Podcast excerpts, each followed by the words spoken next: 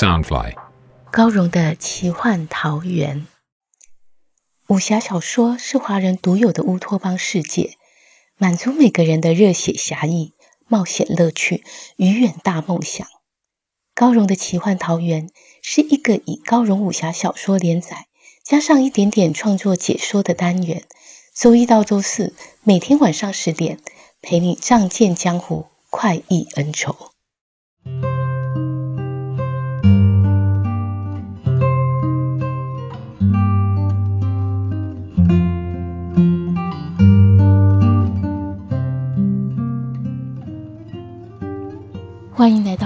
的奇幻桃源。大家好，我是高荣。今天要陪你聆听的是《残天阙》十六集。上一集我们谈到了陆羽茶经，我觉得品茶的时候，如果能配上美味小点心，那就更幸福了。所以今天我要来谈谈灭魂的四色小点心。华人一向讲究美食，最高的境界是色香味俱全，不只要好吃，还要好看。好香！我如果写的是历史武侠，像是武唐、十朝，我就会去查考当时主角所在的地方，看那里有什么有名的小吃，然后把它写进去。但《餐厅》却是一部架空的小说，我可以凭自己的想象随意而写，所以当时我就根据色香味这三个标准去设计灭魂的四色点心。我希望每道小点的口味、香气都必须不同。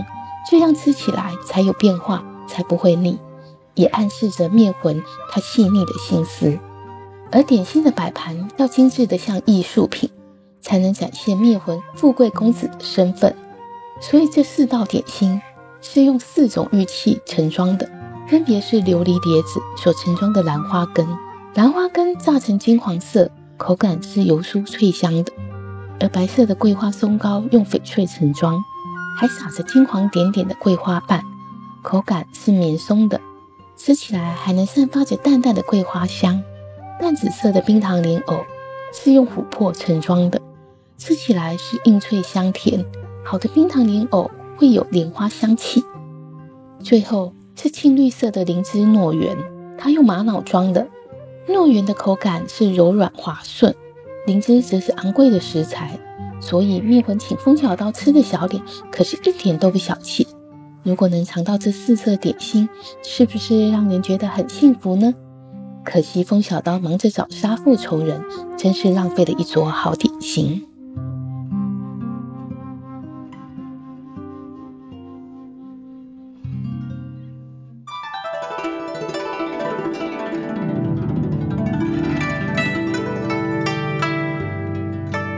这位玉武侠名唤玉冰华，年岁约二十七，眼深鼻高，刚毅剽悍，身上有千锤百炼的剑气，脸上是世间冷暖的风霜，在无间七子中排行第五。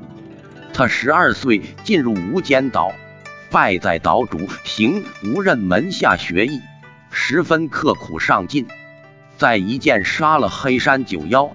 名动江湖后，成了年轻辈中第一位跻身无间七子者。同差因而改口尊他为大师兄。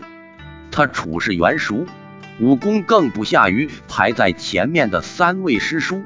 近年来，俨然就是岛主平无任的分身代表。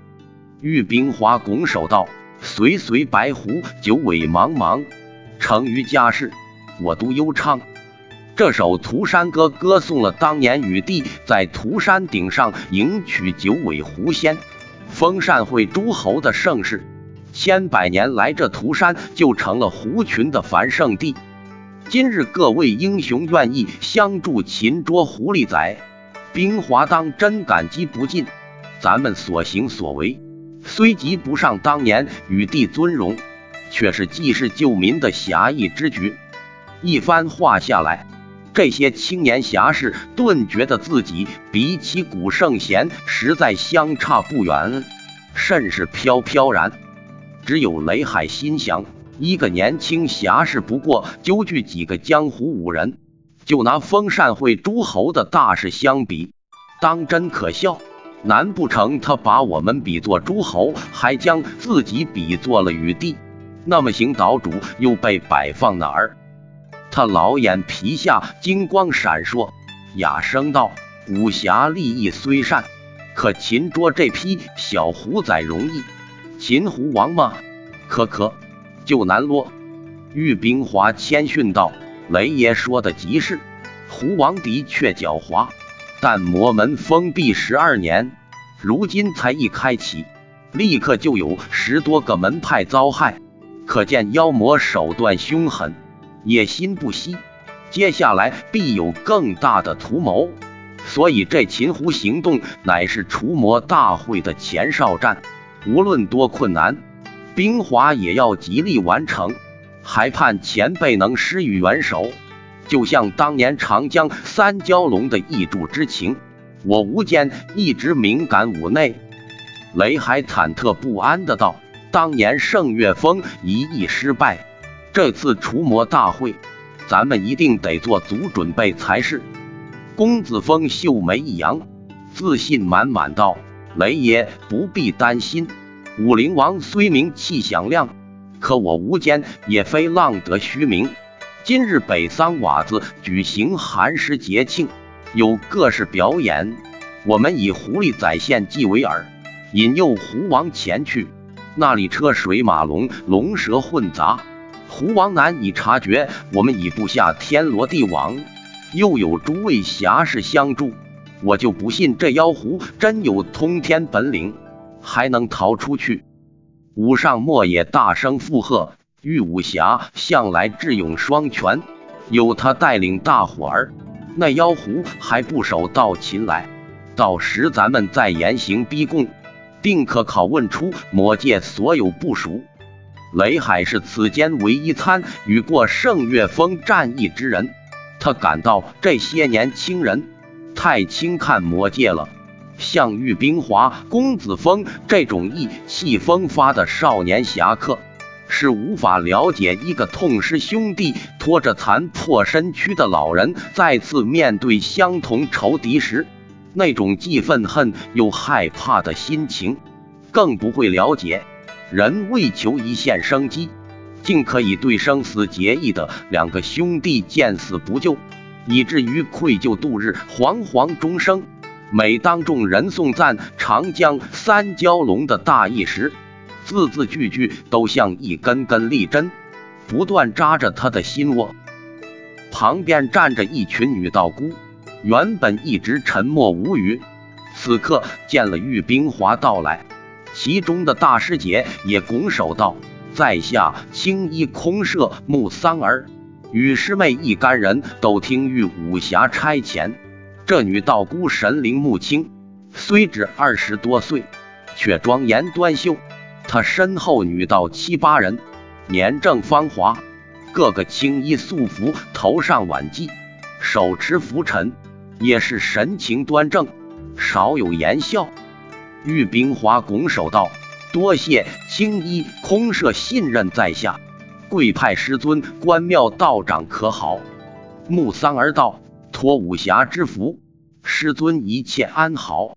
晚得几日，他老人家就会前往无间岛参与除魔大会。”他一字一句说得清清楚楚，声如珠玉。武上莫瞧了女道一眼，不禁心想：这些女子做了道姑，真是可惜了。玉冰华见群侠以自己为首，都听命行事，但觉替师门又挣了几分光彩。当下叫群侠兵分几路，守住狐王所有可能逃脱的路线。又问公子峰：箱子都备齐了吗？公子峰答道。还差最后三只箱子，正从山腰处运来。玉冰华道：“天色不早了，我和广陵帮弟兄先到北桑瓦子部署，你等箱子数点清楚后，就赶紧运送过来，别误了献祭时辰。”众人见他调度有方，都无异议，立即分头行事。玉冰华带着广陵帮离开。公子峰和其他人留在原地。风小刀见玉冰华大将天成指挥若定，心中暗暗佩服。无间大师兄果然厉害，非但武功高强，带领这些人办事也是妥妥当当。过了半个时辰，果然又有无间弟子抬着三口箱子过来。公子峰见万事齐备，即开始点派人手，准备将木箱全搬往北三瓦子。啊！抬着最后一纸木箱的无间弟子忽然发出惨叫。仰天翻倒，众人大吃一惊。公子峰忙过去查看，见师弟已然断气，身上却没有半点刀剑掌伤，也没有中毒迹象，一时查究不出死因，未免误了秦胡王的大事，只得吩咐其他人接手。岂料那师弟一靠近箱子，也立刻倒地毙命。这下子，群雄都惊颤起来，想山林中难道有恶鬼作祟？风小刀见闹出两条人命，赶紧从树梢溜了下来，道：“箱子里射出了细毛针，从他们下汗直射入脑门，才会不见半点伤痕。”公子峰翻看两名师弟的下汗，果然看到细针尖似的小血点。若是抹去了血痕，几乎看不出任何外伤。风小刀是凭着听风变形，在第二次才试出箱子里有细针射出。众人虽惊讶小子能是破机关，但见他一身破衣，脸上法上尽是风沙尘土，肮脏邋遢，也不在意，反而是公子峰脸色冰寒。令他们心中忐忑不安，都想这纸箱子原是阴阳双仙负责，如今害死两名无间弟子，宫女侠定会追究，一时都把目光望向两人。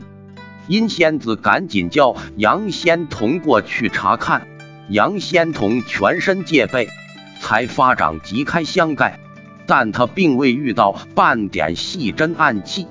却像被一股巨力吸入混沌之地，眼中所见不再是雪白的小狐狸仔，而是阴仙子与一粗壮男子调情，男子还不停嘲笑自己，赫然竟是武上墨。杨仙童气愤的转身冲向武上墨，挥出重拳，怒道：“贼眼厮，你巴巴的瞧着咱家仙子做啥？还笑个不停！”武上莫感到莫名其妙，你说什么？眼看杨仙童的拳头已打到面前，心想自己的武功应该胜过这个瘦小老头，也不甘示弱的举掌相迎，喝道：“俺怎么得罪你了？”阴仙子见杨仙童忽然出手，虽不明原因，但两人向来有默契，他立刻手腕一抖。一条柔软彩带如利箭射去，更快的打向武上墨面门。武上墨大掌凌空一抓，已将彩带牢牢拽住，笑道：“阴仙子，可管好你的彩带，要抓也抓个年轻白小子回去，别抓俺这么个鲁大汉。”说罢，运劲一扯，令阴仙子几乎扑跌过去。武上墨正自得意。忽感到一阵狂猛内力直钻入心，却是杨仙童见阴仙子吃了亏，忙运内力加注于彩带上。武上墨急欲撤手，阴仙子的彩带却连连打转，紧紧捆住他手掌。这招春蚕丝尽，最是缠绵。武上墨一时甩脱不开，只得赶紧运功护住心脉，抵挡杨仙童汹涌而来的内力。他心口的疼痛却急速扩散开来，才一忽儿，他已经脸色青紫，全身肿胀，形状十分可怕，似乎就要命丧当场。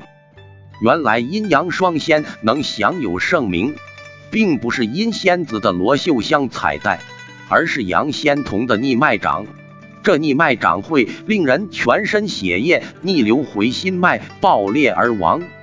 雷海见情况不对，将手中的风雷杵丢置在双方中间，又运行内力隔空牵引，风雷杵立刻如陀螺旋转不休，不但化消双方内力，还将彩带两端都卷收起来。咻一声，雷海收回卷着彩带的风雷杵入手，怒喝道：“都是同道中人，有这等功夫自相残杀，不如除魔去。”可可，群侠见雷海单独对上三人，既惊骇又佩服。都发出喝彩，却不知他其实取了巧。凡人皆有经脉，杨仙童的逆脉掌才能发挥功力。可风雷杵并无经脉，那逆脉掌便威力大减。阴仙子眼看自己的独门武器罗秀香落入雷海手里，他却无意归还，心中沮丧不已。万一所讨不成，又斗不过他。只会颜面尽失，一时不知该如何是好。雷海走向那只古怪箱子，身长风雷杵重重打向箱盖，那盖子一弹而起。忽然间，雷海瞪大了双眼，凄厉大喊：“大哥，大哥，您原谅我吧！”话声未毕，就发狂似的冲出人群，没入树林里。众人见这情景，更加惊骇，再没人敢碰箱子，纷纷问道：“宫女侠，你说怎么是好？还搬这些箱子去北三瓦子吗？”风小刀也茫然不解，他明明看见箱子射出细毛针，才使无间弟子丧命，怎会变成这样？公子峰心念一动，命令那可怜师妹道：“你去开箱子。”师妹心中害怕，低低哀求道：“师姐，我不敢。”公子峰忽用力推了他一把，令他直扑向前，撞向箱子。众人都屏住呼吸，睁大眼看究竟会发生何事。风小刀却更快闪出，一把拖了女子到身后，对公子峰大声道：“你这不是让他去送死吗？”一回头。却见那师妹吓得脸色苍白，眼神忧伤惊恐，眼下分分明明印着一只小彩蝶。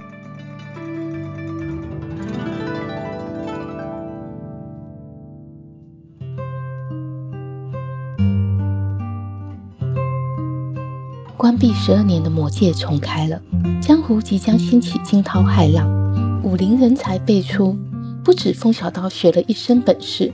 无间年轻一辈的弟子也长大了，他们都学了一身本事，也在江湖中闯出名号。这一次，他们召集了一批武林人士，准备对抗魔界。他们的计划究竟是什么？风小刀会与他们发生什么纠葛呢？欲知详情，请听下回分解。